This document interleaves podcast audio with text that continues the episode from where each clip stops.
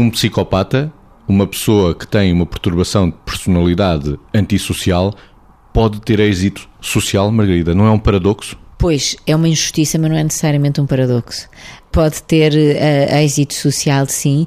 Ontem falávamos aqui da questão da, da, de podermos relacionar-nos com um psicopata e não saber disso, não é?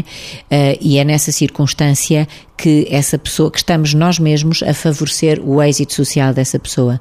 A pessoa recorre a estratégias ou recorre a atitudes, por exemplo, manipulatórias, nas quais entram condutas de tipo uh, mentira, deturpação, maledicência, portanto, tudo isto é possível e nós não sabemos. E se não soubermos disso, vamos reagir de um modo que acolhe a conduta do outro, porque ao mesmo tempo, a nível da postura de fundo, há muitas vezes competências seducionais e, portanto, é fácil aderir, que isto é outro problema, é muito fácil aderir a um psicopata que nós não sabemos que o é.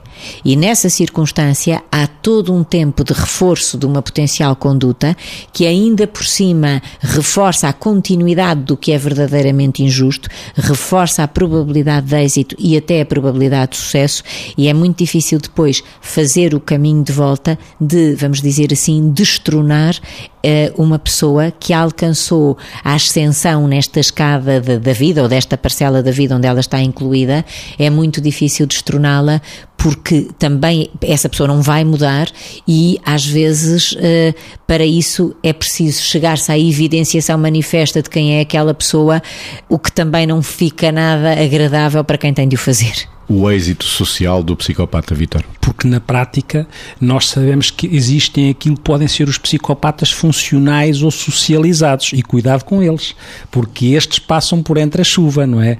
E não são rotulados e existem muitas instâncias, em muitas entidades. Há um livro interessantíssimo que é o, que podemos aprender com os psicopatas, que é de um autor chamado Kevin Dutton e que é um investigador de Oxford.